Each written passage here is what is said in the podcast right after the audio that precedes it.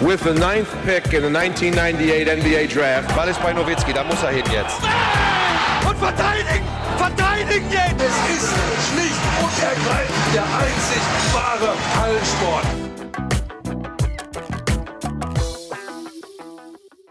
Hallo und willkommen zu einer neuen Folge vom Basketball.de Podcast. Heute mit einer Extra-Ausgabe und zwar geht es heute um den allseits beliebten US-Manager von uns und ja, wir wollen heute darüber sprechen, über das Game, über die einzelnen Spieler, worauf es zu achten gilt und ja, das mache ich natürlich nicht alleine, sondern wir sind heute zu dritt zusammengekommen. Ich begrüße zum einen Eduard Keller. Hi Eddie. Hallo. Und Sven Scherer. Hallo Sven. Hallo.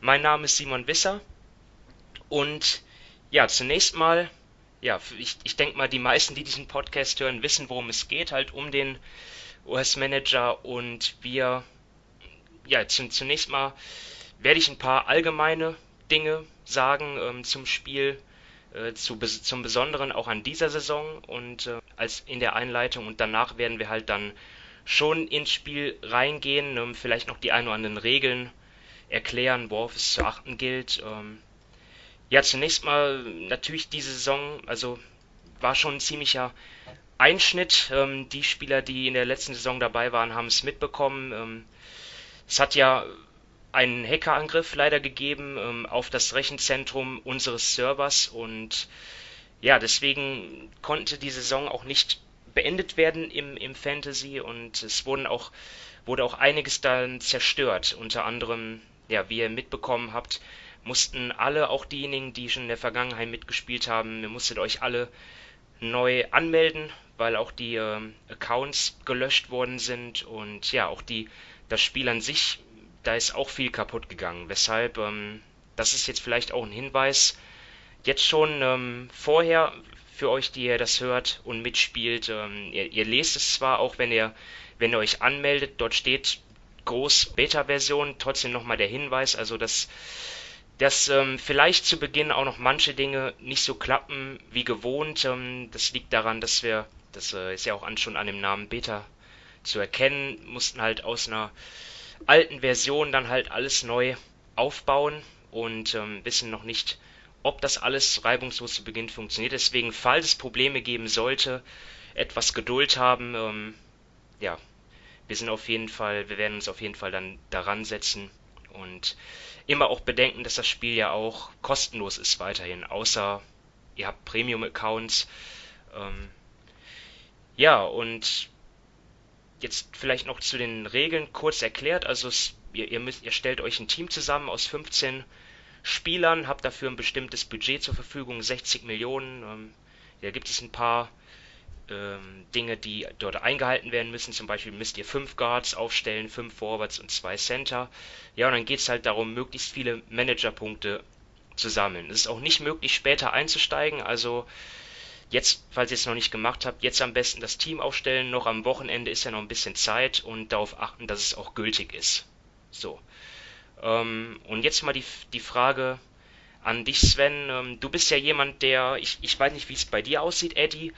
Aber bei dir, Sven, weiß ich ja, dass du auch schon, ja, schon mal bis zum Ende schon um den Gesamtsieg mitgespielt hast. Das bedeutet jetzt nicht, dass du, dass du dann auch diese Saison wieder die richtigen Spiele auswählen wirst, aber das zeigt ja auf jeden Fall, dass du schon mal, ja, auf jeden Fall weißt, worum es so geht. Was sind so die, die wichtigsten Tipps für dich an die, an die Manager?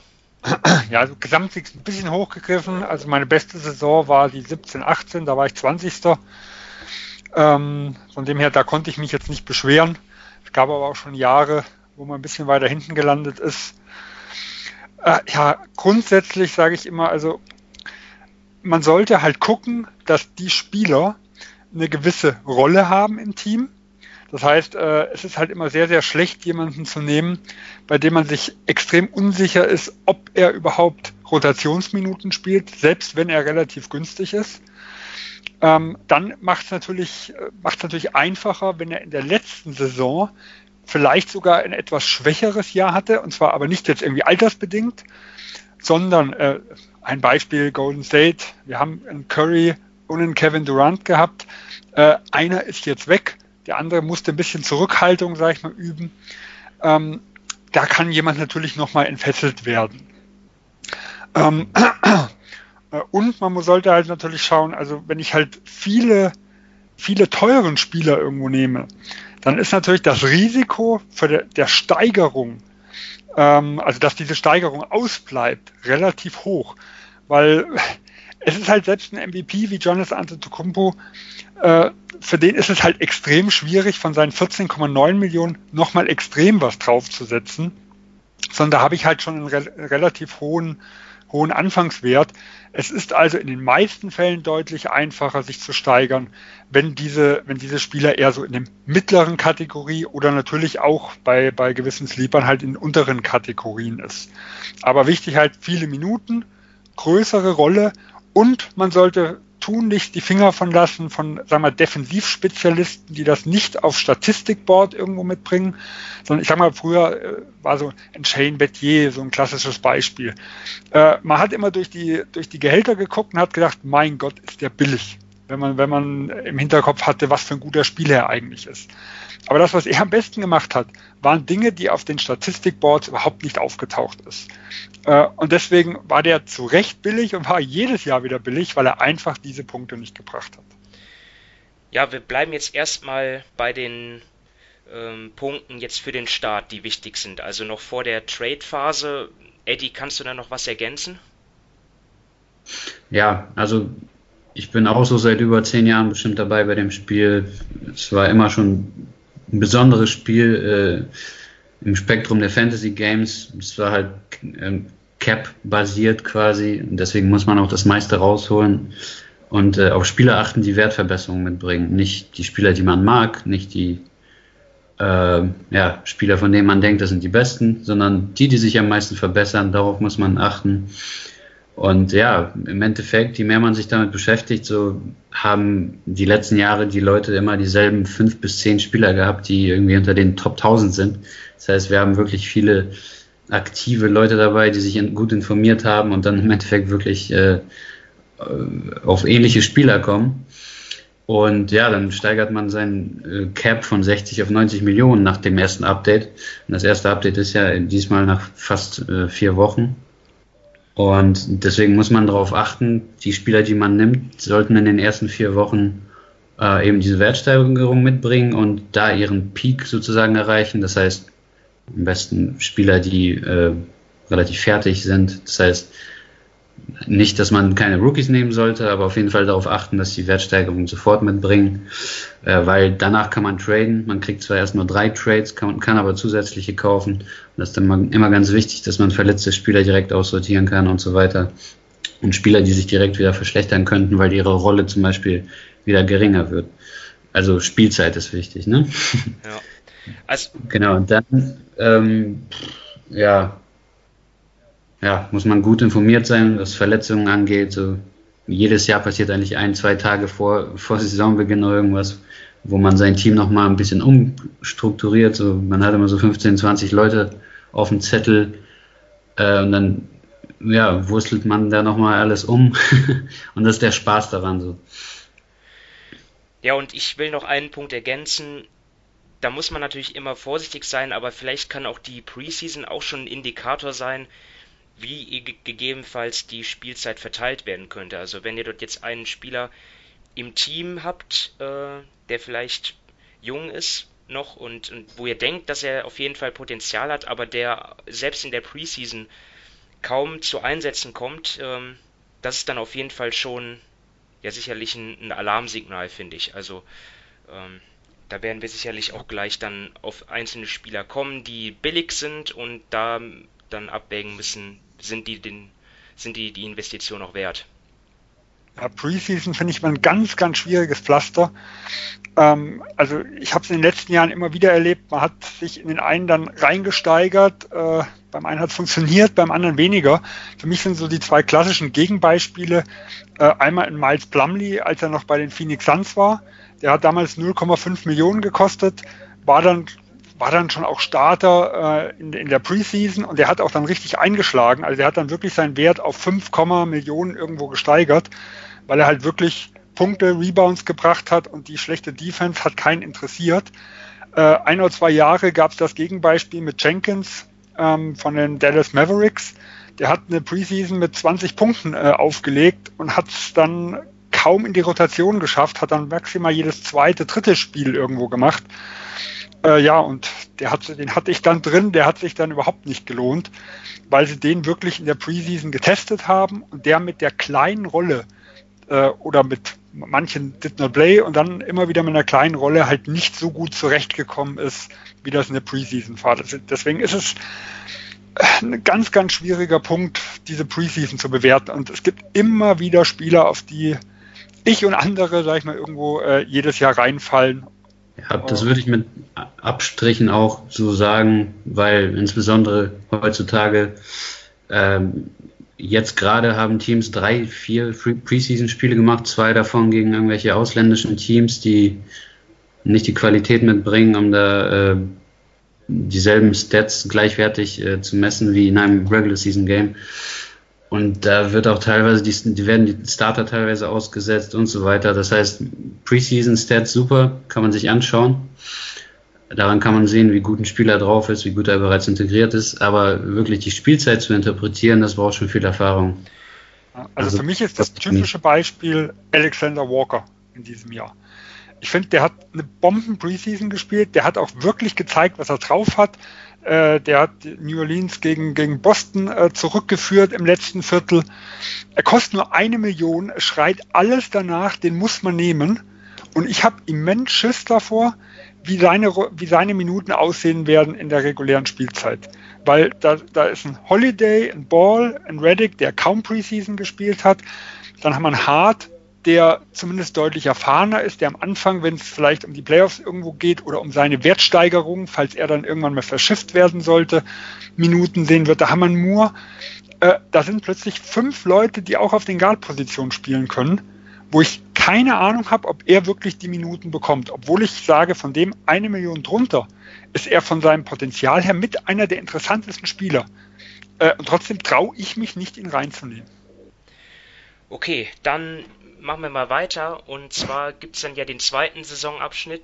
Und zwar, Eddie, du hast es schon gesagt, nach rund dreieinhalb Wochen beginnt dann halt die Trade-Phase. Also es ist ja so, dass ich, ich, ich werde jetzt nicht zu sehr ins Detail gehen, die, die kompletten Regeln könnt ihr euch ja auf unserer Seite durchlesen, aber es ist so, dass nach dass wenn ein Spieler sechs Partien absolviert hat, dass sich dann zum ersten Mal sein äh, Wert, sein, sein sein, sein Startwert halt verändert und ähm, je nachdem halt und, und dann auch im weiteren Verlauf der Saison sich die Spielerwerte immer wieder verändern, basierend auf ihren Leistungen oder auch an den Kaufs- oder Verkaufszahlen.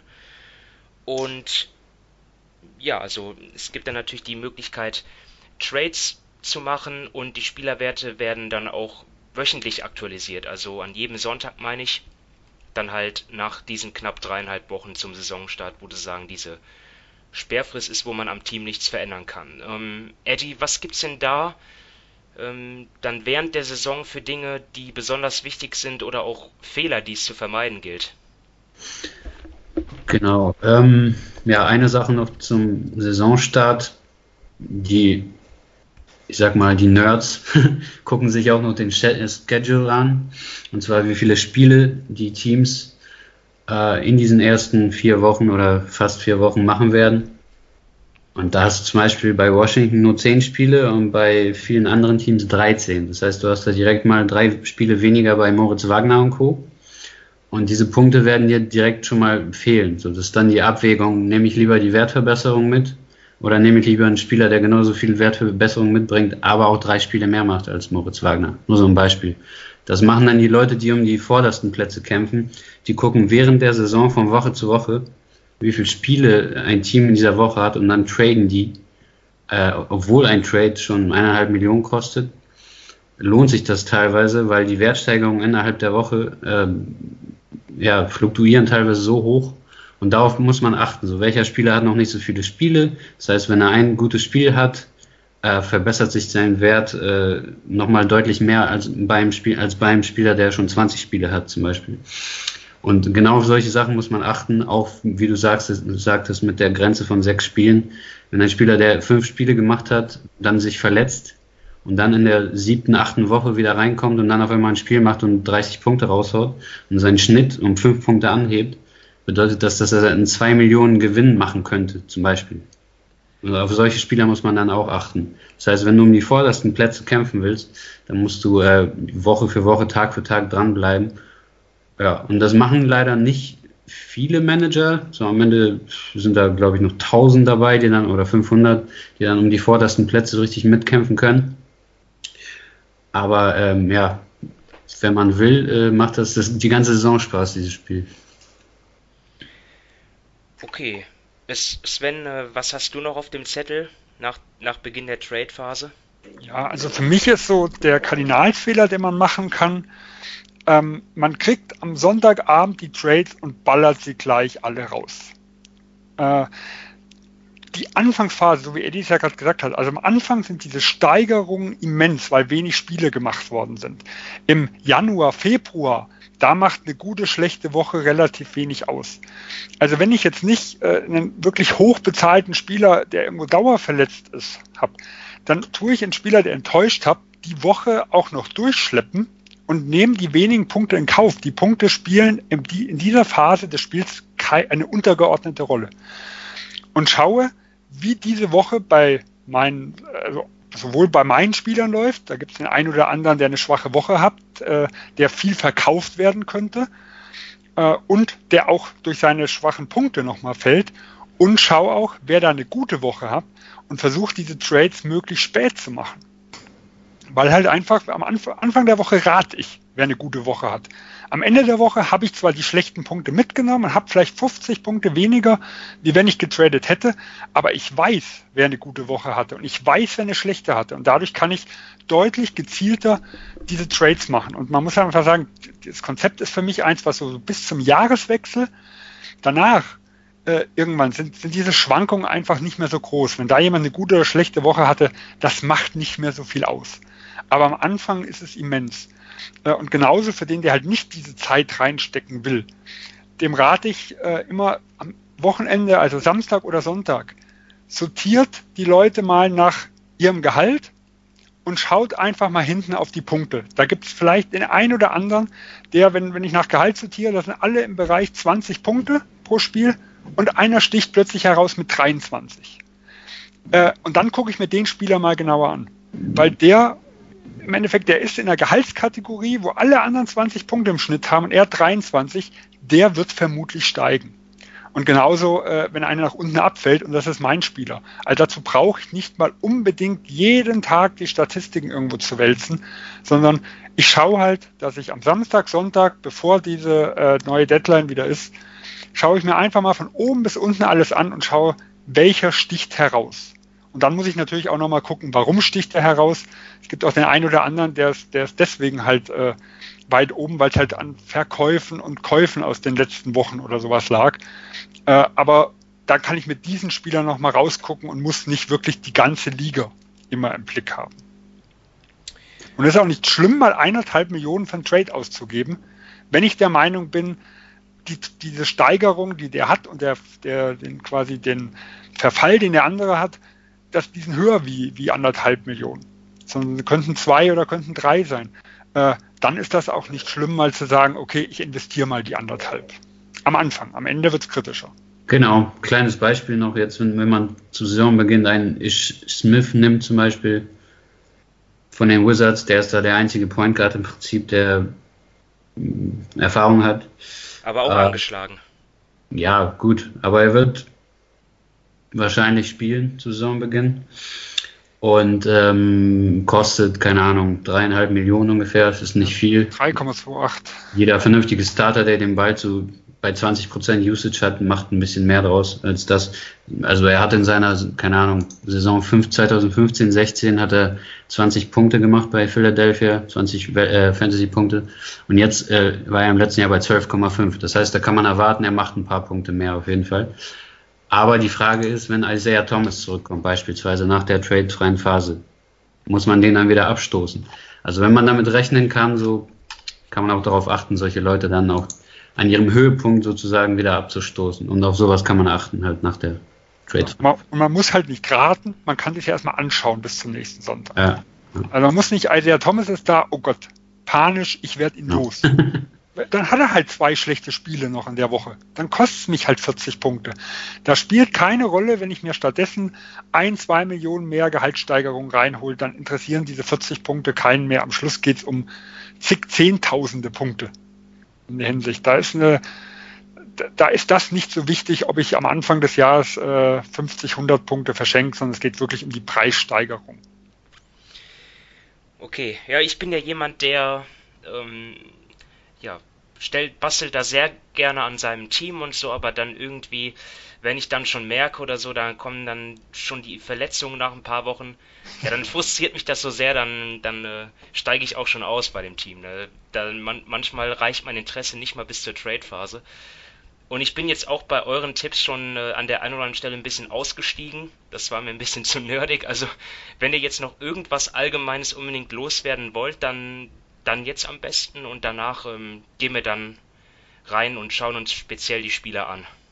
Ja, mein Tipp, um dran Spaß zu haben, aus der Vergangenheit auch so, aus den 2000er Jahren, wo man nicht viel hatte, außer Boxcores zu lesen und teilweise die Spiele nicht mal gucken konnte, äh, dann hat man einfach seine Spieler beobachtet. So, was machen die, wie spielen die? Teilweise entwick entwickelt man sogar so Lieblingsspieler oder Lieblingsteams, die man dann lieber verfolgt. Wenn du beispielsweise keine Ahnung, zwei von den Memphis Grizzlies hast, die aber sonst gar nicht gucken würdest, aber auf einmal jetzt, äh, keine Ahnung, da Jaron Jackson und Co. feierst und guckst deren Spiele, so das verändert den ganzen Konsum, weißt, weißt du, was ich meine? Ja. Und so kann man mehr Spaß dran entwickeln und dann bleibt man auch nach vier Wochen noch dran, weißt du? Ja, es kommt bei, halt mir geht's, bei mir ist es genau andersrum. Die, die ich habe, gucke ich viel weniger gern, weil ich mir denke, warum macht, warum fliegt der jetzt nicht ab und warum wird der jetzt ausgewechselt?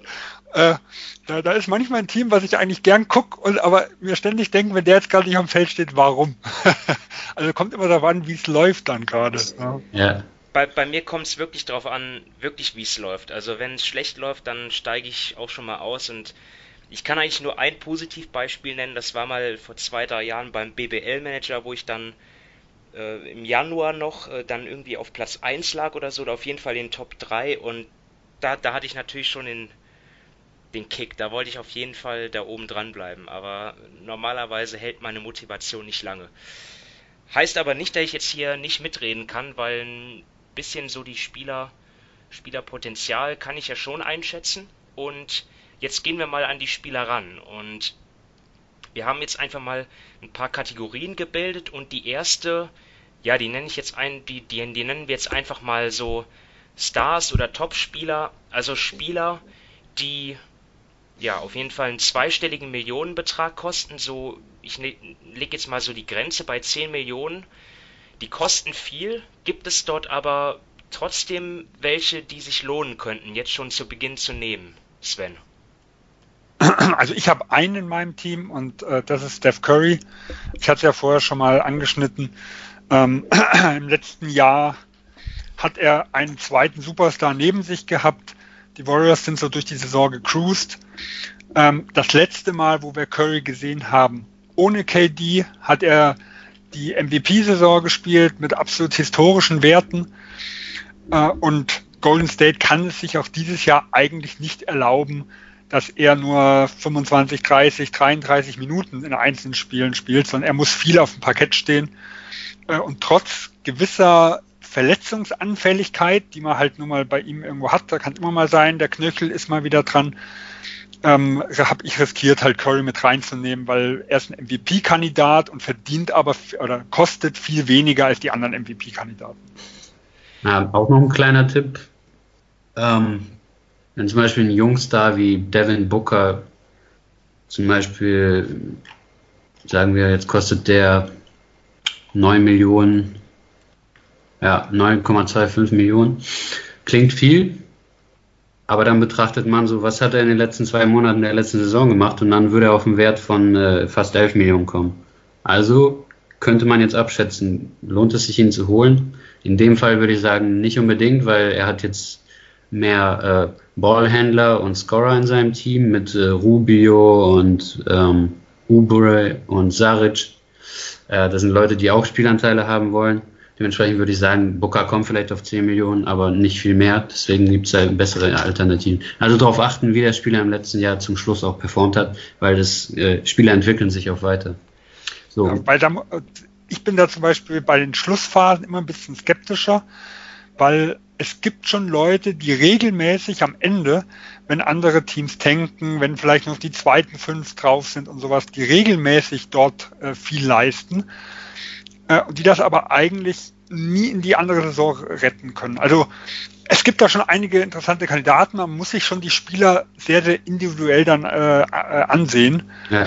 weil es halt auch immer wieder, also gerade so die, sagen wir mal, die Rookies des letzten Jahres, das sind dann oft die, die plötzlich am Ende vom Jahr Spielzeit bekommen, weil es um nichts mehr geht. Am Anfang vom Jahr geht es aber für alle Teams noch um irgendwas. Äh, das kann halt dann gut sein, dass die dann plötzlich wieder sitzen.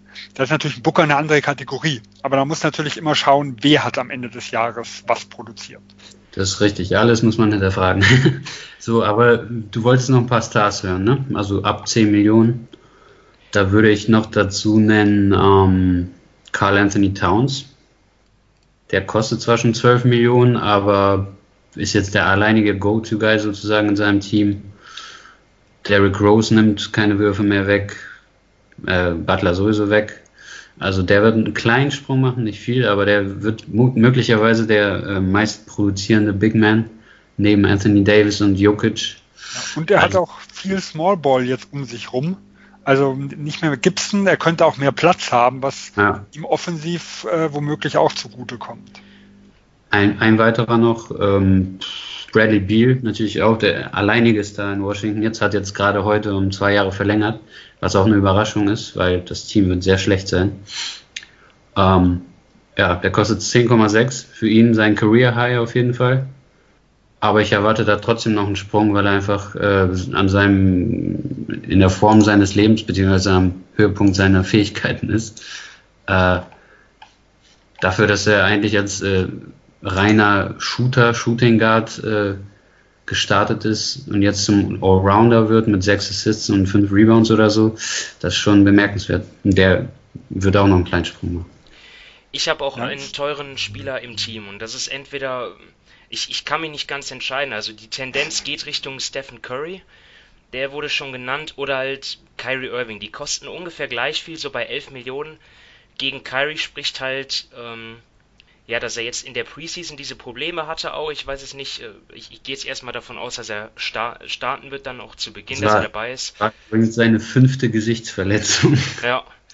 Und was halt nachteilig sein könnte, ist, dass sein Backup halt fähiger ist als der von Curry. Also ich glaube, dass er nicht so viele Minuten vielleicht spielen wird, weil mit Spencer Dinwiddie noch ein äh, sehr solider Mann dort hinten dran ist aber auch er, auch ihm traue ich auf jeden Fall einen heißen Start zu. Er hat ja auch, vor allem weil, weil er sicherlich auch seinen Kritikern was beweisen will und weil er letztendlich ja auch der ganz klar talentierteste Spieler seines Teams ist. Ähm also ich bin zum Beispiel bei Irvin sehr kritisch, was den Start angeht. Ja. Ähm, gut, letztes Jahr der Start war schlecht, weil er aus der Verletzung wiederkam. Aber auch vor zwei Jahren in Boston, die ersten so zehn Spiele, hat er extrem schwache Quoten gehabt äh, und hat damals sich auch sehr, sehr darauf konzentriert, seine Mitspieler einzubinden, ein bisschen kennenzulernen. Also er war nicht so losgelöst, äh, wie man das aus Cleveland-Zeiten kannte. Und er ist jetzt ja auch wieder in einem neuen Team, wo er die Mitspieler irgendwo nicht kennt. Äh, und den letzten, wie gesagt, Saisonstart, den ich erlebt habe in einem neuen Team, äh, fand ich ihn auch positiv zurückhaltend. Also mir hat das als mir hat das damals sehr gefallen, dass er nicht alles in die eigene Hand gemacht hat, aber fürs Managerspiel, da wäre das halt eine Katastrophe wenn er so spielt wie vor zwei Jahren am Saisonstart. Okay, abschließend, Janis Antetokounmpo, ja oder nein, Eddie?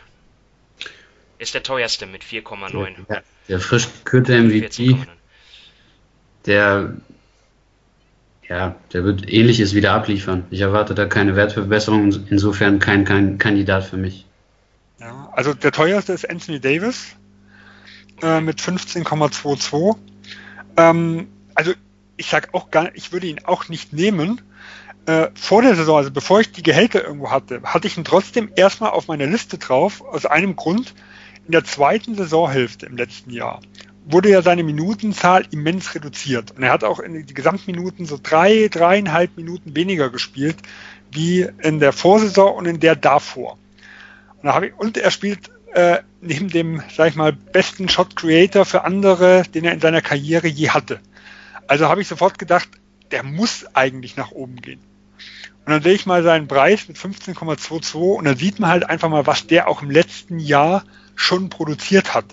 Also ich könnte mir sogar vorstellen, dass er noch einer ist, der Steigerungspotenzial hat. Und das hat er auch schon mal gezeigt. Ich weiß, ich habe ihn mal äh, raus bei mir gelassen, wo er 13 bis 14 Millionen gekostet hat. Und dann ist er nach diesen drei, vier Wochen auf 16 nach oben gestiegen.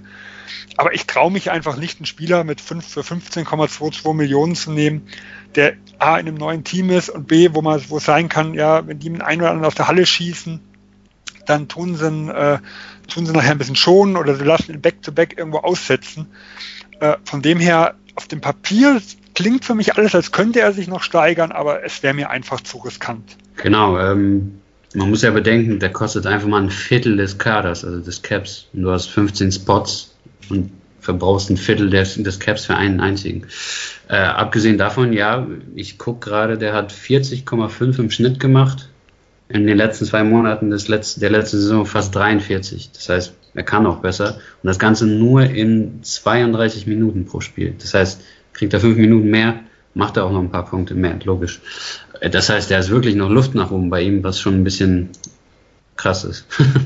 Naja, da, da denkt man, der hat kaum gespielt und steht ganz oben auf der Liste. Da habe ich gedacht, das kann ja aber nicht wahr sein. aber der haut auch mal ein 68-Punkte-Spiel. Und zwar genau. nicht selten, sondern immer mal wieder so ein Ding raus in den Mitte 30ern, Ende 30ern regelmäßig. Und dann kommt nochmal so ein richtiges Hammerspiel, wo die, wo die Punkte nach oben drauf kommen. Und das war vor ein paar Jahren, wo dann auf 16,5 oder sowas hochgegangen ist. Man, man kann äh, ja auch schon abartig. allgemein dazu sagen, in diesem Spiel äh, bei Basketball.de, der große Unterschied ist, dass Steals und Blocks doppelt zählen. Turnover auch, aber Steals und Blocks zählen doppelt. Das heißt, wenn du dir zum Beispiel so ein Janis oder ein Jonathan Isaac äh, holst, der irgendwie fast zwei Spiele, äh, zwei Steals und zwei Blocks pro Spiel macht, das ist schon mal acht Punkte so. Obwohl das nur so eine Stat-Kategorie ist, die relativ gering ist, ne? Aber das haut es auch im Endeffekt raus im Vergleich zu anderen Fantasy-Games, wo, keine Ahnung, keine Ahnung, verworfene Würfe mehr zählen zum Beispiel und so weiter. Also die Gewichtung ist hier klar, wenn ein Spieler viele Assists macht oder Steals und Blocks, dann ist da auf jeden Fall noch ein bisschen mehr Luft nach oben. Davis macht halt alles Genau. Und wenig Turnovers. Und das ist ja somit einer der heikelsten Kategorien, was die Minuswerte angeht. Deswegen ist er ja auch so gut. Man kann, der kann nur 20 Punkte haben, hat aber dann 13 Rebounds, 6 Assists, 4 Blocks und 2 Steals bei einem Turnover und trotzdem hat er ein Bombenspiel. Ich habe jetzt nur an Janis gedacht, weil ähm, ja, ja auch das Bucks-Team zu Beginn dezimiert sein wird. Also Eric Bledsoe verpasst den Saisonstart, Brogdon ist nicht mehr da, also könnte es ja vielleicht sein, dass er dann noch mehr Usage äh, hat und dann noch heftigere Stats auflegt. Ähm, aber natürlich ziemlich teuer, ich habe ihn auch nicht in meinem Team. Ähm, dann gehen wir weiter und die Kategorie ist jetzt etwas breiter gefasst und auch von der Formulierung her. Ich habe äh, wir haben das jetzt eben kurz besprochen und haben dann einfach so mit dem Begriff Breakout-Spieler, also Spieler, die ja in, in dieser Saison ihren Durchbruch schaffen und deswegen halt auch ähm, ja den den Startwert sie, also wo die Erwartung ist, dass, dass der Spieler den Startwert ja deutlich äh, übertrifft und damit ja auch sehr interessant ist für das eigene Manager-Team. Und da habe ich jetzt einfach mal keine, Preis, kein, keine Preiskategorie genannt. Also das kann von 0 bis 10 Millionen, was weiß ich, gehen. Ähm, Eddie, wen, welche Spieler sollte, sollte man auf seiner Liste haben? Breakout. Also Breakout heißt für mich so von Starter zu Superstar, so oder von Bankspieler am Ende der Bank zu Starter. Ja. Also Unterschied von sagen wir mal zwei, drei Millionen. Und äh, das sind halt die Leute, die man teilweise für sich behalten will, ne? Weil die machen den Unterschied. Aber ich denke mal, ich verrate nicht zu viel, wenn man dann so Leute nennt wie Zion Williamson ist kein typischer Breakout-Kandidat, weil er ist ein Rookie, aber der ist halt die Kategorie Superstar. Und da hat die Erfahrung gezeigt, ob jetzt, keine Ahnung, Anthony Davis oder sonst wer, die ganzen Nummer 1 Picks, die gezündet haben, die springen dann auch direkt auf 8, 9 Millionen. Also für die, also wenn das Talent so hoch ist, dann kann man da schon sich drauf verlassen. Bei anderen Rookies bin ich sehr skeptisch, also wirklich immer durchweg skeptisch. Und da haben wir auch noch einige Kandidaten. Deswegen die jetzt noch nicht nennen in der Kategorie Breakout. Andere Kategorie äh, ist dann die Spieler, die im zweiten oder dritten Jahr sind. Das heißt jetzt zum Beispiel Caris LeVert, Trey Young, Terry Rozier, Pascal Siakam, Jason Tatum ähm, und so weiter. Randy Aiken, da kann man ewig weiterzählen. Es, es äh, passiert gerade ein Riesenumbruch in der NBA, was äh, eben diese Talentwelle der letzten paar Jahre angeht. Ähm, die werden in den nächsten paar Jahren alle zu All-Stars und dementsprechend erwarte ich auch einen Sprung von den genannten. Bei manchen mehr, bei manchen weniger. Henry Fox, äh, Donovan Mitchell, ja, selbst Porzingis, der einen Down-Year hatte, ist aber kein typischer Breakout-Kandidat, klar. Äh, Zach Levine, alle. So. da kannst du, da hast du die Auswahl. Die Frage ist halt, von wem erwartest du den größten Sprung? Und ja, das ist die Kunst. ja, Sven, Ergänzungen? Ja, also für mich einer der klassischen Breakout-Kandidaten ist Terry Rozier. Äh, er hat in Boston eine relativ kleine Rolle gehabt, äh, wird jetzt in Charlotte der Starter sein, wird wahrscheinlich am meisten den Ball in den Händen haben äh, und er wird verdammt viel Fehler machen, auch verdammt viel Minuspunkte sammeln, aber es spricht halt einfach alles dafür, bei dem, bei der Verantwortung, die er bekommt, bei dem Volumen, ähm, was er bekommt, dass da eine gewisse Steigerung äh, kommen muss im Vergleich zu den Boston-Zeiten.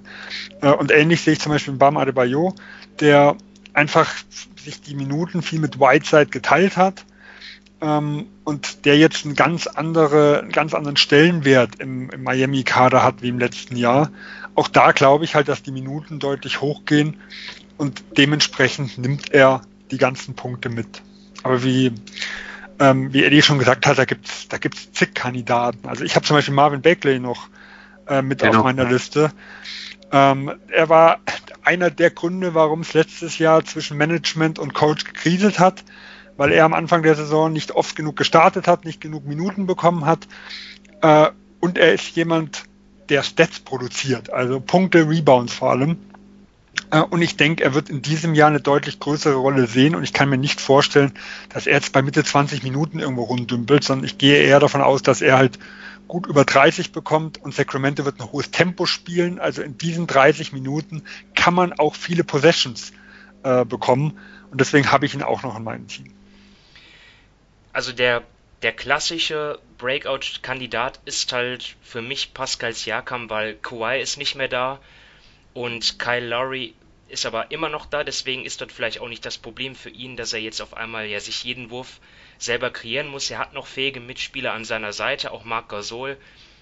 Und er, von ihm erwarte ich mir einen Sprung. Er ist jetzt mit 7,43 Millionen ja auch nicht zu teuer noch. Also da kann man schon drüber nachdenken. Rosier habt ihr genannt, Adebayo und gen generell finde ich halt Zweit- und Drittjahresprofis, wie ich auch schon gesagt habe, ich habe, ich habe, glaube ich, habe jetzt versucht nochmal nachzuzählen. Manchmal war ich mir nicht sicher, ob das drittes Jahr ist, aber ich glaube, ich habe hab sechs oder sieben Zweitjahresprofis auch in meinem Team, weil dort ist dann einfach nochmal ein nochmal ein noch höherer Sprung zu erwarten, als jetzt ähm, in, in Sachen jetzt vielleicht ja Rollenspieler zu, also nein, zum, zum absoluten Superstar halt, sondern einfach die Spieler, die vielleicht auch in der letzten Saison noch nicht so viel Spielzeit bekommen haben, aber jetzt auf jeden Fall eine größere Chance bekommen werden. Ja. Ich habe mich jetzt ein bisschen verzettelt, aber auf jeden Fall Zweitjahresprofis für mich immer ganz oben auf der Liste. Ähm, wenn nicht. Dann ähm, kommen wir, glaube ich, weil ihr auch schon ein paar angesprochen habt, zur Kategorie Rookies, die ja eine besondere ist, weil ja im Gegensatz zu den anderen Spielern wo äh, der Startpreis immer ja, auf den Leistungen der Vorsaison basiert und bei den Rookies ist das anders. Da ist das so, bei den, zumindest bei denen, in der, die in der ersten Runde gedraftet worden sind, dort gibt es einen festen Startpreis. Der ist jedes Jahr gleich. Das, das ist genauso wie in, in der Realität, wo ja auch die Rookie-Gehälter ähm, ja, feststehen. Und zum Beispiel kostet sein, kostet der erste Pick in diesem Jahr sein Wilson immer, immer 6 Millionen, der zweite Pick in diesem Jahr Jamorant kostet immer 5,5 Millionen, 5,5 Millionen und der dritte Pick 5 Millionen, also RJ Barrett. Und Eddie, du hast gesagt, du bist bei Rookies immer skeptisch. Warum? Genau, ja, Beispiel RJ Barrett hat im letzten Preseason-Spiel, glaube ich, über 40 Minuten einfach mal bekommen bei den Knicks. Ja, also die legen schon viel Wert darauf, ihn zu entwickeln dann auch, aber wird er auch produktiv sein? Das ist die Frage. Das ist eine Umstellung vom College in die NBA. Das dauert dann meistens ein paar Wochen, Monate, teilweise Jahre bei manchen. Und ähm, besonders bei Point Guards, im Falle von jetzt, sagen wir mal, äh, Bigs, die holen sofort Rebounds und so weiter. Point Guards brauchen noch ein bisschen mehr Spielintelligenz und so weiter, die länger entwickelt wird. Anderer Punkt noch, äh, du meintest eben, die Preise werden äh, festgesetzt bei Rookies.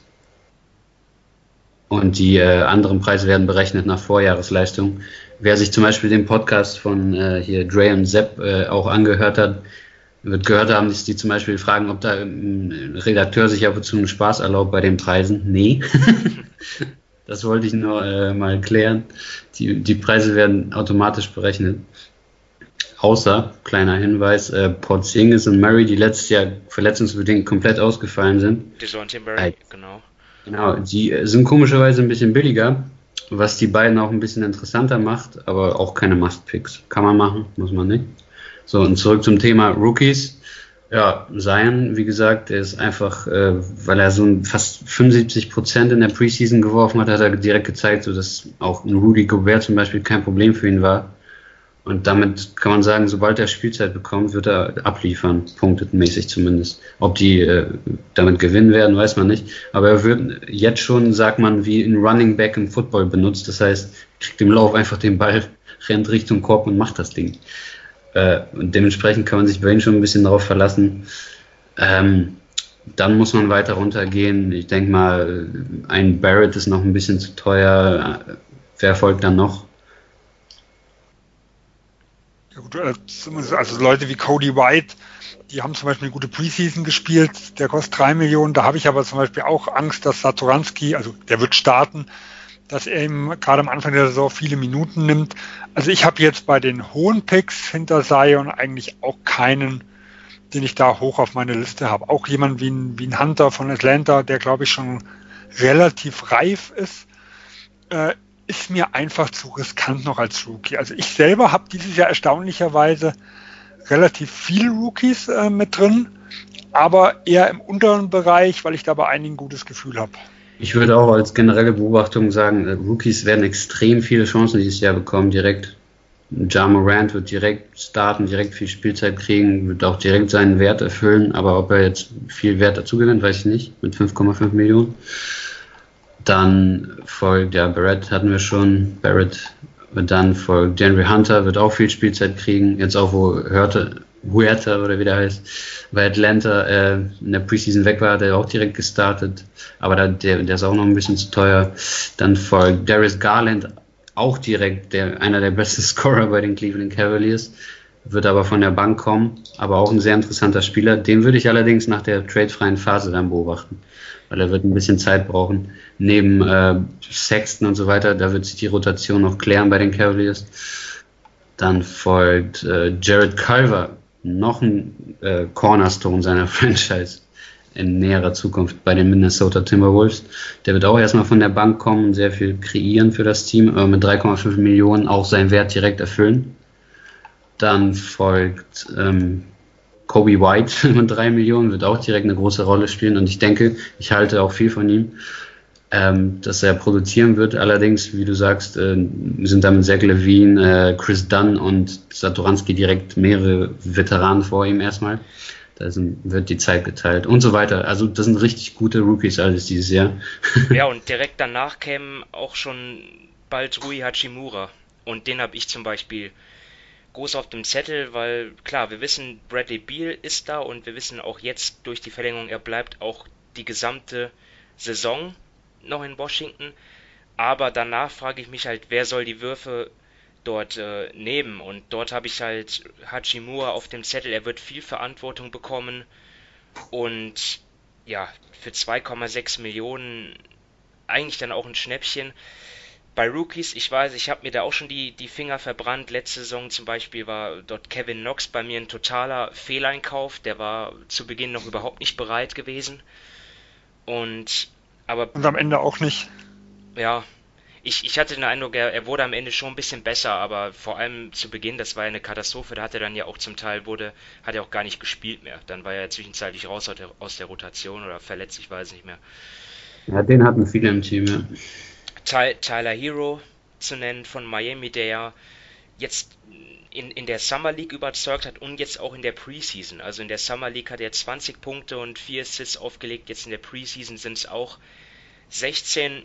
Ähm, Punkte. In Miami geht man davon aus, also ich habe bei Locked On äh, Heat habe ich zumindest gehört, sie gehen davon aus, er wird starten. Ja, also das wollte ich gerade sagen. Also ich habe schon immer gerne Starter im Team und bei Hero ist das jetzt mal noch nicht sicher, ähm, aber es könnte also, theoretisch sein. Und genau, sie haben also spekuliert, wie gesagt, wissen tun sie auch nicht, dass ähm, Winslow und äh, Hero als Starter sind und dass Tragic und Waiters von der Bank kommen, weil wow. diese Duos hätten sich äh, hätten sich bewährt. Wie gesagt, äh, ich kann das, ich, ich kann ja selber, äh, habe ich dazu keine, also, kann ich das ähm, schlecht beurteilen, aber die sind ja schon, sagen wir mal, ein bisschen näher dran, reden mit vielen auch im Umfeld. Ist niemand von euch auf Waiters Island oder wie ist das? Ich, ich war es mal. mal ganz kurz, gell? Im ersten Miami-Jahr für 20 Spiele oder sowas. ich erwarte auch nie wieder einen Bounceback hier. Das ist, äh, äh, Dragic, dass der nicht starten soll, ist auch krass.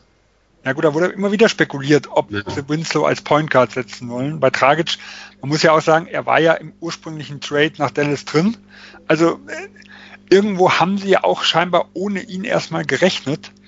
Wie gesagt, es kann nachher auch anders kommen. Äh, ich hatte es nur vor drei oder vier Tagen, wie gesagt, hat es mich interessiert, weil da irgendein Ding war, wo, wo halt drin stand im, in der Zusammenfassung, es geht vor allem um die Minuten und um die Rolle von, von Hero. Und da ich den auf meiner Liste habe und auch jetzt mit drin, äh, habe ich mich davon beeinflussen lassen, dass die gesagt haben, er wird starten, weil er einfach sehr gut ins Konzept passt. Genau. Gerade wenn Winslow halt auf der Eins spielt, brauchen sie einen Shooter.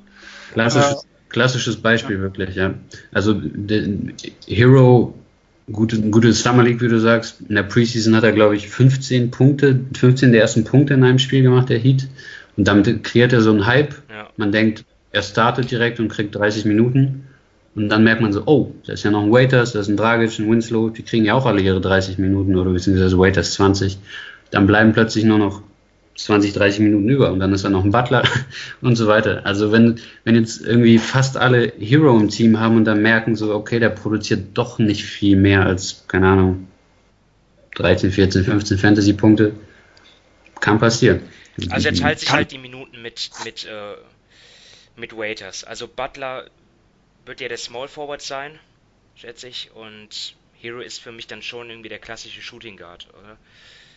Genau, also so haben, haben die die Starting Five prognostiziert. Ich, ich habe den momentan auch im Team, aber ja, ja man, man, muss sagen, mit 1,8 Millionen, da erwarte ich nicht unbedingt 30 Minuten. Ja. Also wenn der seine Anfang 20 spielt, dann ist er für den Preis immer noch in Ordnung. Man muss natürlich immer, äh, umso teurer ein Spieler ist, umso mehr Minuten erwarte ich auch irgendwo. Aber wenn ich jetzt wirklich in diese Kategorie komme, die Spieler einfach, die ich brauche, um mir ein Curry irgendwo leisten zu können, wenn die 22, 23 Minuten spielen und vielleicht 12, 13 Managerpunkte pro Spiel machen, dann ist es zumindest kein Reinfall, dann haben die sich auf jeden Fall gelohnt. Aber klar, äh, es gibt diese Fälle, also ich bin zum Beispiel bei Rookie extrem darauf reingefallen, auf Kenneth Farid damals, ähm, 2011, 2012. Ich, hab, ich bin fest von ausgegangen, der wird Punkte liefern, der wird Rebounds liefern. Ähm, und das hat er auch gemacht. Also er hat. Willst du mal so Punkte, Beispiele von vor zehn Jahren raus? ja, ja. Aber das sind so typische Dinge, die einem irgendwo im Gedächtnis geblieben sind. Der hat dann, weiß nicht, zehn Punkte, sieben Rebounds oder so abgeliefert, aber nur in der zweiten Saisonhälfte. In den ersten Wochen hat er kaum gespielt und in der zweiten Saisonhälfte war er dann überwiegend sogar Starter. Ähm, und das sind Risiken, die man bei Rookies äh, oder bei, bei welchen, die sich halt noch nicht bewiesen haben, halt immer hat, dass die Trainer vielleicht früh merken, oh, sie sind dann doch nicht so bereit.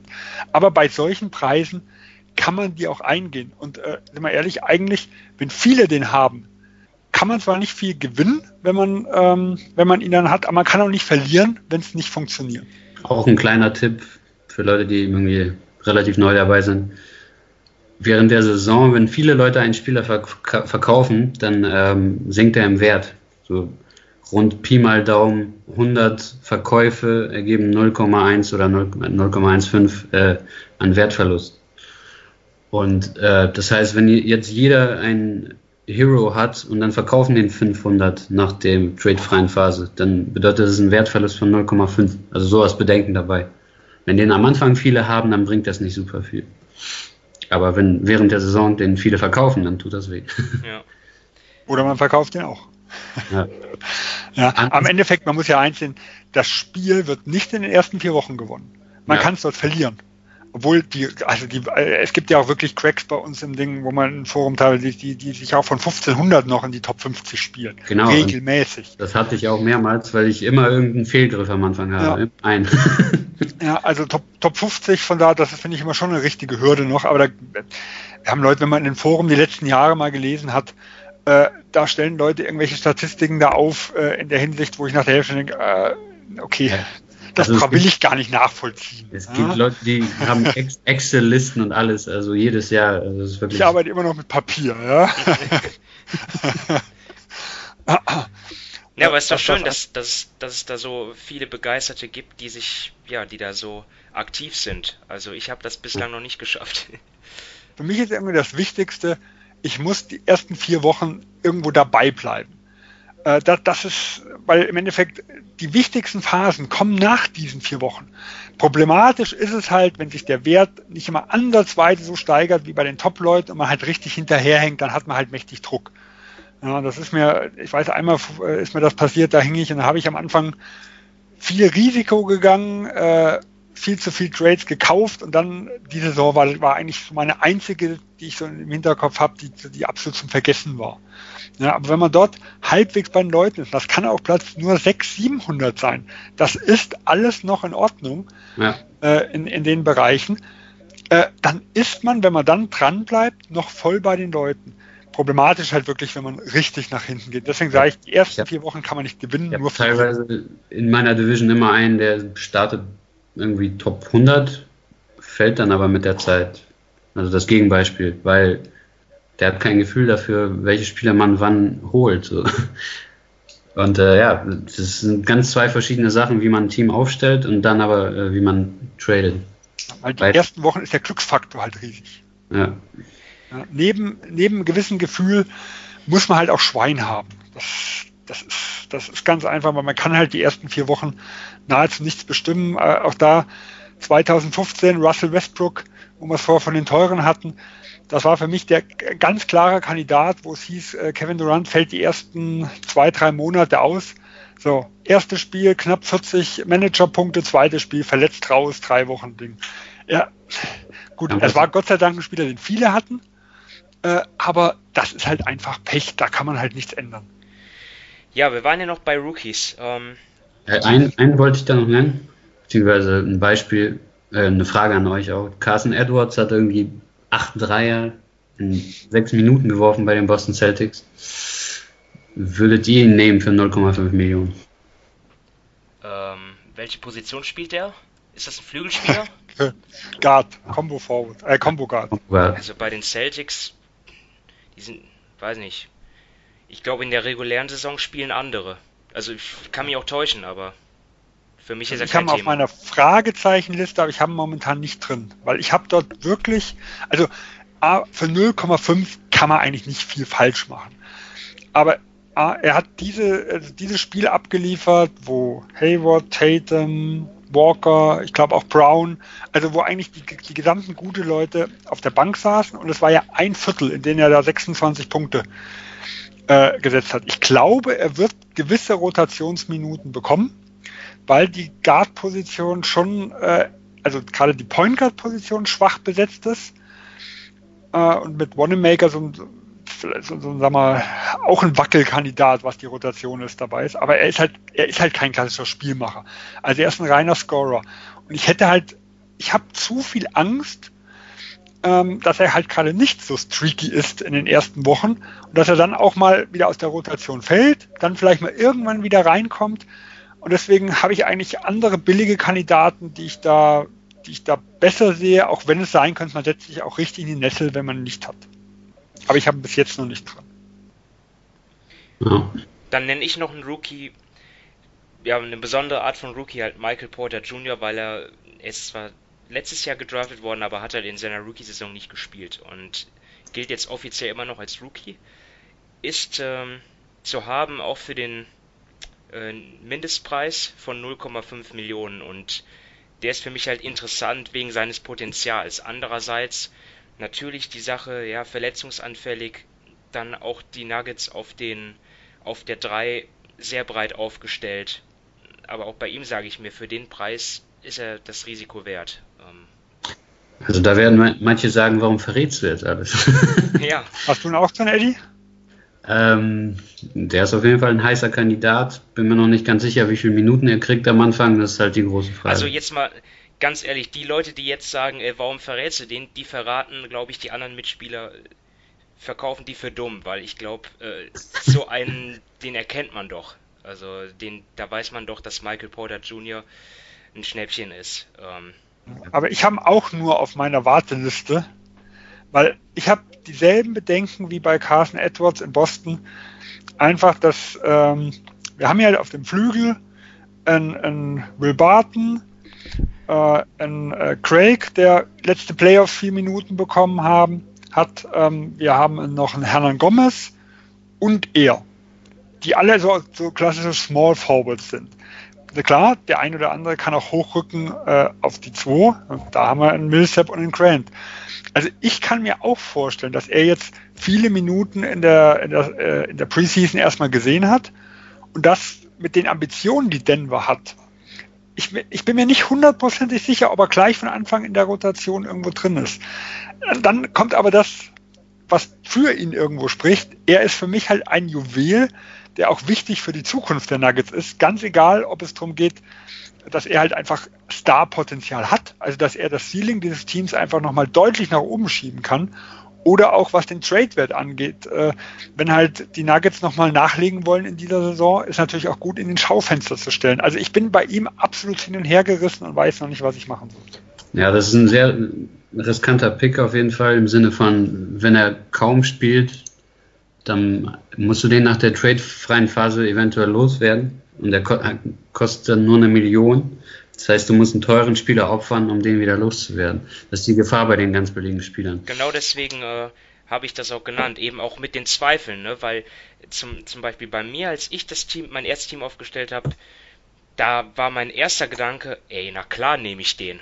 Also, das ist ja der, der am meisten gesetzt ist, der ist super billig, äh, der hat super viel Potenzial. Aber wenn man dann mal genauer drüber nachdenkt, dann ist er dann doch kein Lock mehr. Also für mich ist es schon interessant mit ihm. Ähm, da Dazu kommt, dass er wirklich schwere Rückenprobleme hatte. Sowas wird früher oder später chronisch, aber weiß man nicht. Und er hat in der Preseason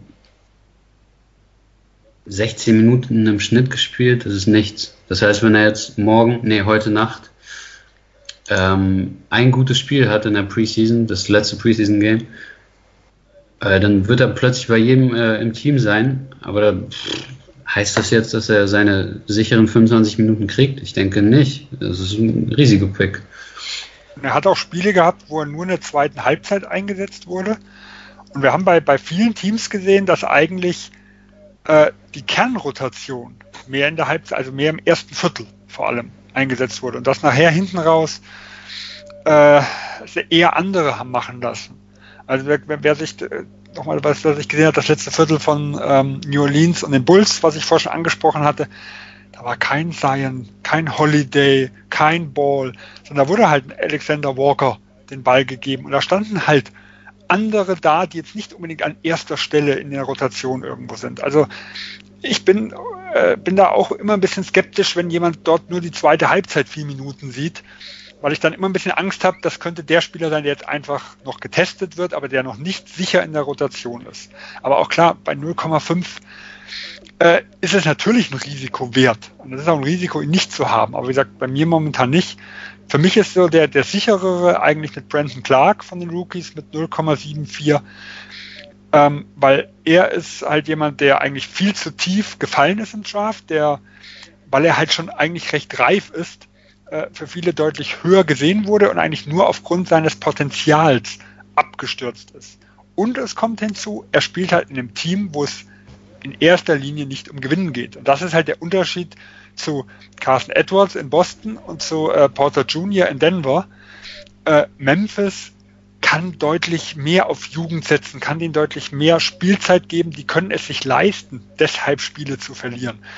Äh, und deswegen gefällt mir halt ein Rookie in dieser Position, also in, in so einem Team einfach besser wie, wie in einem Contender. Das, das ist für mich sowieso die spannendste Frage, die es ja beim Team aufstellen. Du hast gleich drei Teams, die komplett äh, neu formiert sind, sehr schwach werden, sein werden, wenige Spiele gewinnen, gewinnen werden, viele Blowouts. Cleveland, Washington und Memphis. So. Wer ist da the Diamond in the Rough sozusagen? Die Cavs sind nicht neu aufgestellt. Ja, die sind aber scheiße. und äh, ja, das ist die spannende Frage. Wen, wen kann man von denen picken? Die sollten wir, könnten wir auch vielleicht ansprechen. Ja, ich merke, ihr redet sehr gerne über das Thema. Ähm, und das, da fällt mir jetzt schwer, irgendwie das abzubrechen, aber wir müssen weitermachen. Wir haben noch eine Kategorie, wir haben noch äh, Nutzerfragen und ja, zu der Ka letzten Kategorie, da haben wir jetzt, habe ich jetzt hier noch die Sleeper stehen.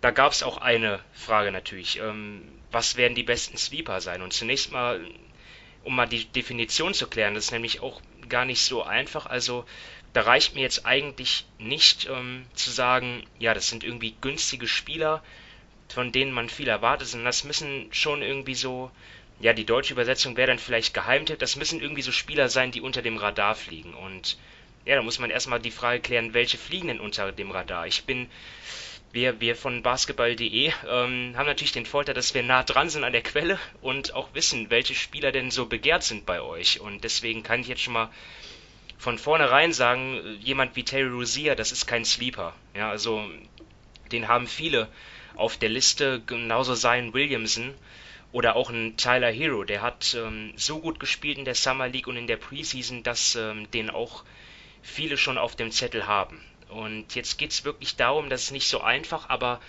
ja auch dann halt welche, über die, die wir dann halt noch nicht gesprochen haben.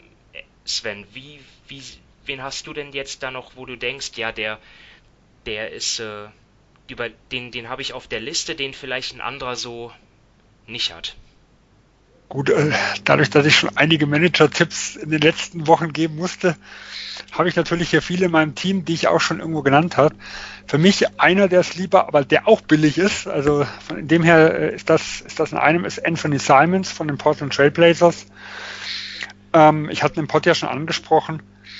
Äh, A, hört man in Portland, sie halten sehr, sehr viel von ihm. Und sie haben eigentlich nach Lillard und McCallum was so die klassischen eher so Spielmacher angeht, also die, die wirklich, die die rein äh, Guard-Positionen sind, äh, haben sie eigentlich kaum mehr Leute. Und ich denke, er wird dieses Jahr viel mehr Minuten bekommen, kostet 0,56 Millionen. Äh, er ist für mich ein extremes Risiko. Er hat im letzten Jahr kaum gespielt, also nur ganz wenige Spiele, aber ich, ich kann es mir eigentlich nicht leisten, ihn vom Bord zu nehmen, weil ich glaube, er wird in diesem Jahr halt eingeführt in dieses Team. Äh, auch wenn natürlich äh, ja, eine gewisse Gefahr ist, dass er doch noch nicht bereit ist. Eddie, du kannst gern noch ja. welche hinzufügen. Ja, mh,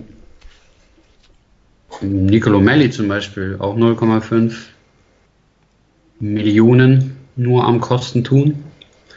Und ähm, der ist aber ein Euroleague-Veteran, äh, ein, der einzige Stretch 5 bei New Orleans oder Stretch 4 manchmal auch. Äh, und äh, das, da ist halt die Frage, weil ich auch vor allen Dingen auch nicht weiß, welche Forwards ich nehmen soll dieses Jahr, weil äh, Guards und Center scheinen mehr da zu sein, die man äh, im Auge hat. Äh, und da ist halt die Frage, ist da ein Melly interessant, ein Porter Jr., ein, den hatten wir noch genannt, ähm, der billig war, das, das Carson Edwards. ja genannt. Ja, also das ist halt die Frage. Mehrere 0,5er in der, von der Kategorie würde ich nicht mitnehmen, weil es halt so riskant ist, aber Melly ist auf jeden Fall ein Kandidat. Der wird zwar auch nur äh, hinter Favors und äh, Zion und so weiter eingesetzt werden, aber seine 20 Minuten wird er meiner Meinung nach kriegen. Dann könnte man Spieler nennen wie. Ganz, ganz kurz noch zu Melly. Also es wurde ähm, bei den bei Pelzexperten viel drüber spekuliert, ob er sogar in der Closing Lineup sein kann. Also Melly hat ja ein unfassbares, unfassbares Net-Rating, oder die Pelicans haben ja ein unfassbares Net-Rating jetzt in der Preseason, wenn Melly auf der 4 spielt und Zion auf der 5. Ähm. Ja, und vermutlich, also da scheint sich in der Preseason, also ich habe die Kombination, habe ich wenig drauf geachtet, aber wenn halt Leute, die dort nah dran sind, über ihn spekulieren, ob er in der Closing Lineup sind, dann kann man zumindest äh, auch drüber nachdenken, ob er nicht eine, wirklich eine wichtige Rolle hat, wie man es irgendwo vermutet. Äh, ich kenne ihn halt überhaupt nicht, weil ich mich mit der Euroleague überhaupt nicht beschäftige äh, und habe auch Preseason nur ein bisschen irgendwo geguckt. Das ist für mich so der, dadurch ist es halt extrem schwer, schwierig für mich, ihn irgendwo zu fassen. Äh, aber da halten halt wirklich einige was von ihm. Eddie, ja. warst du schon fertig? Nö. Ich hatte also, nur bei Melli eingehakt, bevor wir weitergehen. Ja. Ich habe zum Beispiel auch eine Frage bekommen, so welche Rolle spielt Jalen Brown in Boston? So solche Leute sind auch Sleeper im Prinzip, weil das sind zwar auch Leute, die im dritten, vierten Jahr sind und äh, sich noch entwickeln, worüber wir auch schon geredet haben, aber die sind halt so nicht die ganz großen Namen. Aber äh, auch da ist Potenzial. Das ist die Frage, so wer, wer explodiert da von denen? Tatum, Brown, wie groß wird deren Rolle sein? Gerade Jalen Brown hat letztes Jahr nur 25 Minuten pro Spiel bekommen. Was meint ihr? Ja, also ich habe ich hab jetzt nicht mit Stand drin. auf meinem Zettel, das, ja, mein Problem, was ich habe, er ist halt ein relativ einseitiger Scorer, was so Statistiken angeht. Das heißt, es ist immer so ein bisschen auf und ab. Wenn er so seinen Wurf trifft, dann liefert er dort äh, sehr, sehr solide Zahlen. Äh, wenn er aber dort mal so seine Schwierigkeiten hat und er hat halt keinen konstanten Wurf, äh, dann dann, dann fällt er mir, also es ist nicht, ich habe ihn selten gesehen, wo er Rebounds, Assists oder wo er da mal irgendwo heraussticht, wo er noch einfach eine zweite, dritte Komponente hat, wo er liefert. Sondern er ist mir halt einfach zu einseitig. Äh, und 4,1 Millionen, ich glaube, das wird er schon steigern können. Aber ich hätte ihn jetzt so gesagt, okay, vielleicht bei 5, knapp über 5, aber viel höher sehe ich eigentlich sein Ceiling nicht. Und da sehe ich halt die anderen zwei Flügelkandidaten, Jason Tatum und auch einen Gordon Hayward, äh, zwar haben die auch ihr Risikos, aber ich glaube, wenn die halt, wenn die halt wieder einschlagen nach dem schwachen letzten Jahr, dann steigern die sich eher mal um zwei, zweieinhalb Millionen. Also da sehe ich deutlich mehr Potenzial als bei Jalen Brown. Genau, Hayward, auch so ein Kandidat, hat nur für, äh, 26 Minuten letztes Jahr pro Spiel gespielt. Sein Career High ist 26 Punkte pro Spiel in Utah. Danach hat er sich ja schwer verletzt. Man hat letztes Jahr nur 17 gemacht. Wenn man erwartet, dass er ein bisschen eine Bounce-Back-Season hat, dann würde ich schon sagen, dass er wieder auf 22 oder so kommt. Und äh, das wäre der bessere Kandidat bei Boston, meiner Meinung nach. Also bei mir ist er auch ganz knapper Streichkandidat gewesen, aber ich hatte einen lang drin. Äh, ist halt einfach bei ihm weiß man halt nicht, wie fit er jetzt wieder ist. Das ist halt so ein immenses Pokerspiel. Äh, ja, aber da, da, kann man eigentlich nicht, also er sah ganz gut aus. Die Quoten waren dafür relativ schlecht in der Preseason. Ich weiß es nicht, er hat bei mir jetzt den letzten Cut momentan noch nicht geschafft, aber äh, ich hatte, wie gesagt, über Wochen eigentlich als ganz, ganz sicheren Kandidaten. Ich, bei ihm bin ich ein bisschen verunsichert, aber ich würde ihn auf jeden Fall vor Brown nehmen, vorausgesetzt, das Gehalt kriege ich natürlich hin, weil er kostet in, natürlich auch fast ja. Millionen mehr. In Boston dahingehend auch interessant, weil die haben im Prinzip mit Horford einen wichtigen Mann verloren, mit Walker, Irving Austausch werden vielleicht auch ein paar Würfe mehr abfallen für die anderen. Ähm, ja. Dann nenne ich noch zwei Spieler, wo ich davon ausgehe, dass sie nicht so viele auf der Rechnung haben bevor dann auch eine passende Frage ich dann noch hinterher werfe, aber zunächst mal die zwei Spieler und zum einen, zum einen Miles Bridges. Ähm, bei den Charlotte Hornets geht es, beziehungsweise sollte es eigentlich um nichts anderes gehen als die Spieler, die noch jung sind und entwicklungsfähig, ähm, die zu fördern. Das sind zum einen TJ Washington, zum anderen dann ähm, Malik Monk und halt Miles Bridges. Ähm, er, er, ist nicht ganz günstig, 3,12, aber meiner Meinung nach hat er halt Potenzial zu einer deutlichen Steigerung. Bei ihm hängt es natürlich am, am Wurf auch, ja, äh, kann er seinen Dreier stabilisieren. Ähm, aber es steht für mich außer Frage, dass er mehr Minuten bekommen wird ähm, und wahrscheinlich auch startet auf der 4. Und deswegen steht er da auf meiner Liste. Und zum anderen Landry Shamet von den Clippers. Habe ich gerade Charlotte da außen vor gelassen, als ich schlechte Teams genannt habe? Was ist denn los? das stimmt. Merkwürdig. Ja, MVP, Terry Rozier wird's richten. Ja. Ich glaube, ich hatte, ich, ich glaube, die Hornets habe ich tatsächlich auf dem letzten Platz. Ich glaube, ich traue denen ja. mit 18 Siege zu oder so. Ähm, jetzt weiß ich schon nicht mehr, obwohl wir den Podcast erst vorgestern aufgenommen haben. Naja, ähm, jedenfalls Shamit für 2,37 Millionen. Er wurde ja während der Saison dann getradet von Philadelphia zu den Clippers und dort hat er dann seitdem in der regulären Saison hat er immerhin 11 Punkte aufgelegt, 2 Rebounds, 2 Assists bei einer Dreierquote von 45 Prozent und auch bei ihm glaube ich, dass er vor allem jetzt ähm, zu Saisonbeginn, und darum geht es ja jetzt zunächst mal, höhere Spielanteile noch bekommen wird, weil Kawhi äh, ja dann vielleicht dann auch Load Management bet betrieben wird und Paul George auch noch nicht dabei ist. Deswegen habe ich ihn auf dem Zettel, aber jetzt nicht so als jemanden über für die ganze Saison. Setzt halt bei ihm drauf, wann Paul George zurückkommt. Ja. Also momentan hieß es so 10. November.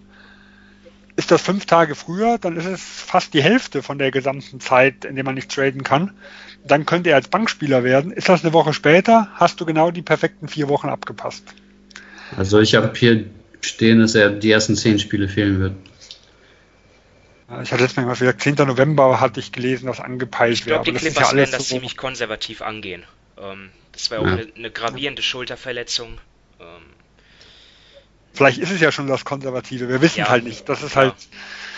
Deswegen, da, da, zockst du halt äh, drauf, wann Paul George also bei, bei Shamit muss man dazu sagen, er ist halt Typ Spieler, der irgendwie nur 0,5 Punkte pro Spielminute macht. Das heißt, wenn er, selbst wenn er 30 Minuten kriegt, ist sein Cap bei 15 Punkten. Das heißt, da wird man jetzt nicht super viel Gewinn machen. Und der macht halt sonst nichts nebenbei. Mhm. Aber kostet halt auch nicht viel. Ja. Und dann, um noch äh, hinten dran zu schließen, haben wir halt eine Frage äh, von einem User und zwar.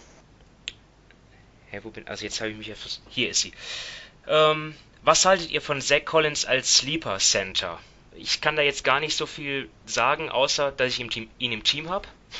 2,34 Millionen, also Backup auf der 5 und weil halt bei Portland auch die 4 ziemlich Brache ist, wird er auch dort vielleicht Minuten sehen junger Spieler, der sich noch steigern kann. Ja. Habe ich auf dem Zettel, ist bei mir ja. drin sogar. Also im Depth Chart ist er sogar Starter. Das heißt, äh, da haben wir jetzt schon wieder so einen Sleeper verraten, Sleeper Alarm. Bei dem ja. sind wir ja noch. Also letztes, Jahr, ja. letztes Jahr 17 Minuten bekommen. Äh, alles, was ich gehört habe, ist er auf der 4 Starter.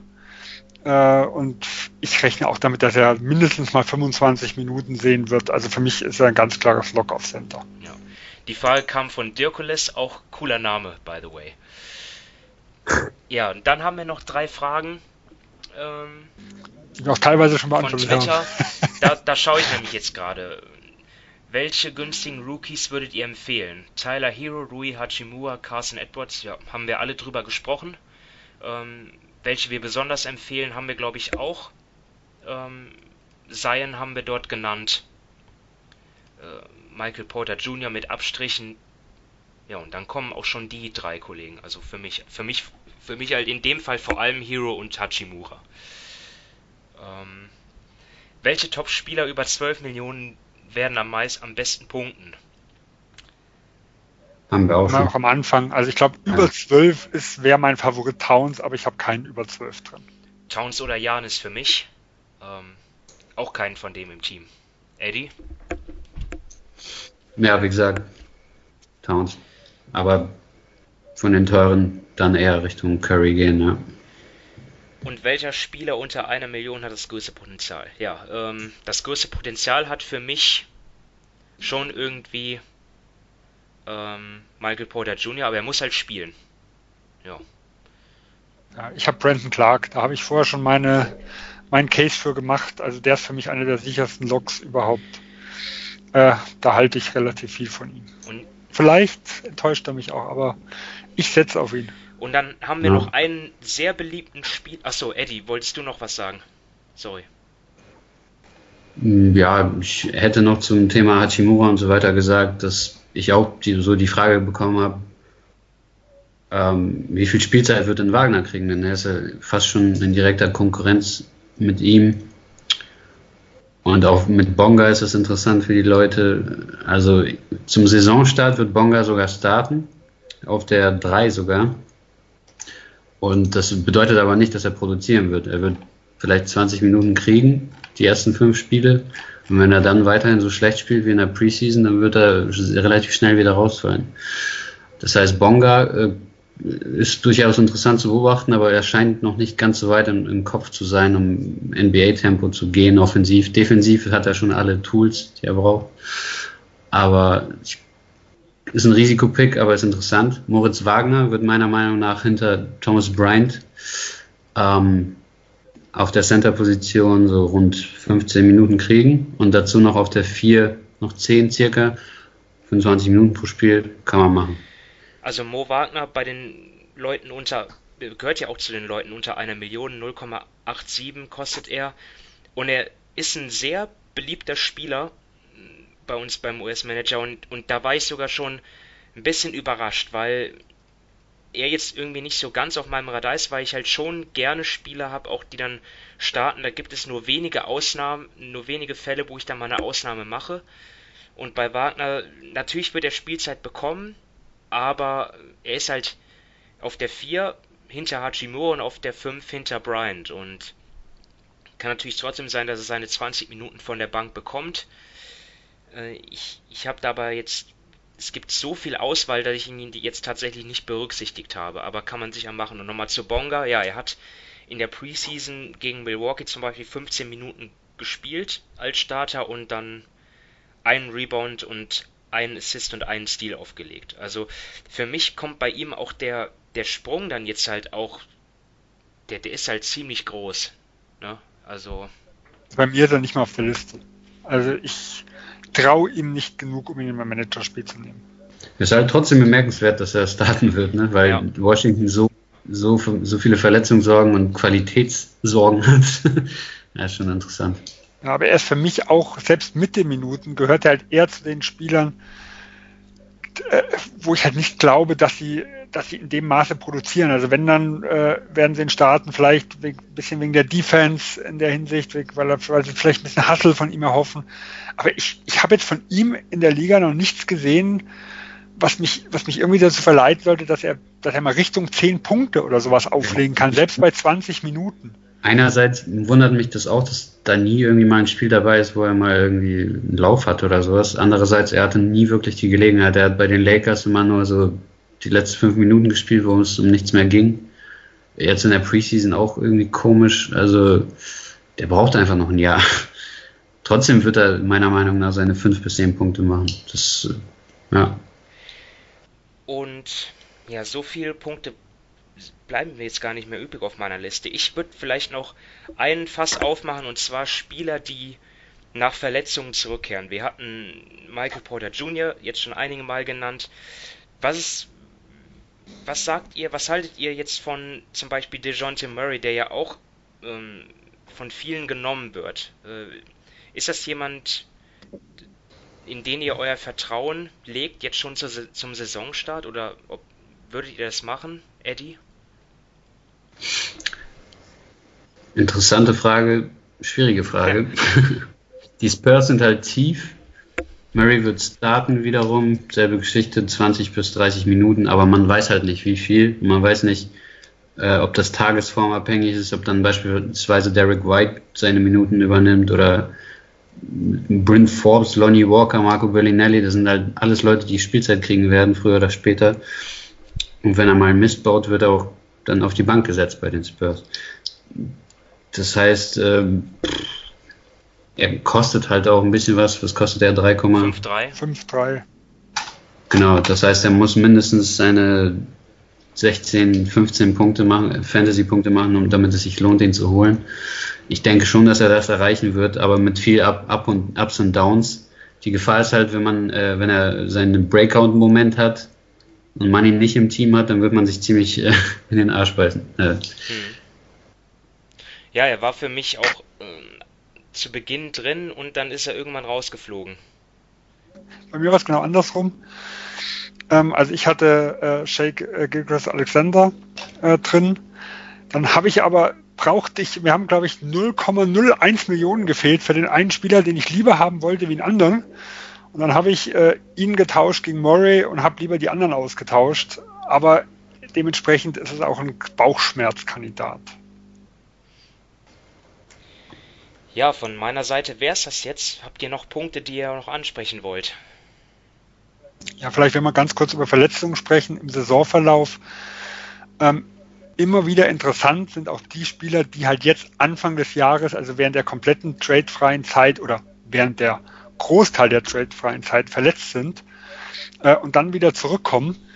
Weil äh, dort ist also, wenn die dann mal sechs Spiele gemacht haben und am Anfang meistens äh, meistens ja noch nicht allzu gut sind, gerade nach langen Ein Verletzungen. Rostig. Genau. Dann sinkt das Gehalt, also wenn, wenn die sagen wir, Spieler, der dann 8 Millionen Startergehalt hat, dann geht das auch mal schnell auf 5, 6 runter und ab dann werden die halt interessant. Und dann muss man halt gucken, äh, ab wann sie so den Rost ein bisschen ablehnen, äh, ablegen. Natürlich ist es sehr gefährlich, den gleich reinzunehmen, weil wenn sie die ersten sechs Spiele schlecht gespielt haben, kann das auch nochmal vier, fünf Spiele dauern. Aber dann werden zum Beispiel diese verletzten Spieler im Saisonverlauf wieder sehr interessant. Und die haben ja dadurch, dass sie am Anfang Spiele fehlen, ist ja denen ihre äh, Steigerungs- und Fallspanne viel, viel größer, weil die dann ja schon nach ganz, ganz wenigen Spielen wirklich bewertet werden. Ja. So ein Beispiel dafür wäre sicherlich Victor Oladipo. Mal sehen, wann er zurückkommt. Ganz Und genau. Für 8,31 Millionen sicherlich dann zu Beginn ein bisschen riskant, weil er eben halt dann in den ersten sechs Spielen, weil da die Gefahr ist, dass er noch nicht ganz so an seine ähm, alte Leistungsstärke anknüpft, sondern dann erstmal den Verlauf beobachten.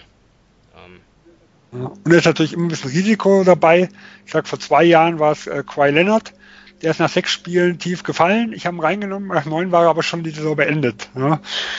Äh, kann natürlich auch ja. passieren, aber das sind halt schon so klassische Beispiele, wo man, wo man einfach sieht, dass halt ein Spieler erstmal nach unten geht und dann sich nach und nach wieder hochschiebt. Und man muss halt gucken, wann man ihn dann reinnimmt und äh, ja, wie, wie viel Risiko man bereit ist, dann auch irgendwo aufzunehmen. Ja, Eddie, hast du noch was? Liegt dir noch was am Herzen, was du unbedingt loswerden willst? Ja, ich würde sagen, äh, viel Spaß. ja, dann, ähm, da kann ich mich nur anschließen und ähm, ja, ich denke mal, wir haben, wir haben eigentlich vieles abgearbeitet, wir haben viele allgemeine Tipps gegeben, die Stars, die Sleeper besprochen ähm, und auch was dann wichtig wird nach der tradefreien Zeit. Und ja, wenn ihr jetzt nicht gut vorbereitet seid, dann weiß ich auch nicht weiter. Also ähm, jetzt liegt es an euch, halt ähm, die 15 Spieler auszuwählen, die euch am meisten gefallen. Und ja, es müssen natürlich auch Spieler sein, an die ihr glaubt. Ähm, und ja, ich wünsche auf jeden Fall viel Spaß und auch viel Erfolg, auch viel Glück. Dazu gehört es auch, haben wir auch angesprochen. Ja, verletzungsfrei bleiben. Das äh, ist auf jeden Fall, das wäre ganz gut ganz hilfreich. Und ja, nochmal, äh, der Podcast erscheint ja heute am, am Freitag und da habt ihr dann ja noch ein paar Tage Zeit, ehe die Saison dann in der Nacht auf Mittwoch beginnt. Ich weiß nicht mehr genau die Uhrzeit, der Deadline und der Tag. Ähm, muss im Regelwert gucken. Ich lasse eh nicht auf die letzte Minute ist, ankommen. Ist es, ist es Tip-Off ähm, der ersten Partie? Haben wir doch gleich. Ich am 22. 23 und 59 deutscher Zeit. Also Dienstagabend 23.59. Genau, also bis dahin muss das Team äh, gültig sein, also den Regeln entsprechend. Das heißt 15 Spieler nochmal, äh, fünf, mindestens 5 Guards, 5 Forwards und 2 Center. Und ja, dann kannst du. Und wenn irgendwas, wenn, wenn irgendwas nicht läuft, wenn irgendwas mit der Seite nicht stimmt oder sonst was, einfach eine Mail an Tom schicken, statt direkt sich irgendwie zu ärgern. So, alles. Genau. alle, alles ist reparierbar. Gut, also nochmal ähm, vielen Dank fürs Zuhören auch. Äh, vielen Dank auch an euch beide, Sven und Eddie. Euch natürlich auch eine erfolgreiche Saison. Und damit verabschieden wir uns und wünschen euch viel Spaß. Ciao. Tschüss. Ciao.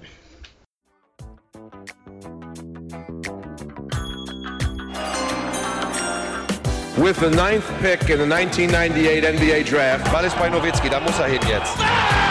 Und verteidigen! Verteidigen jetzt! Es ist schlicht und ergreifend der einzig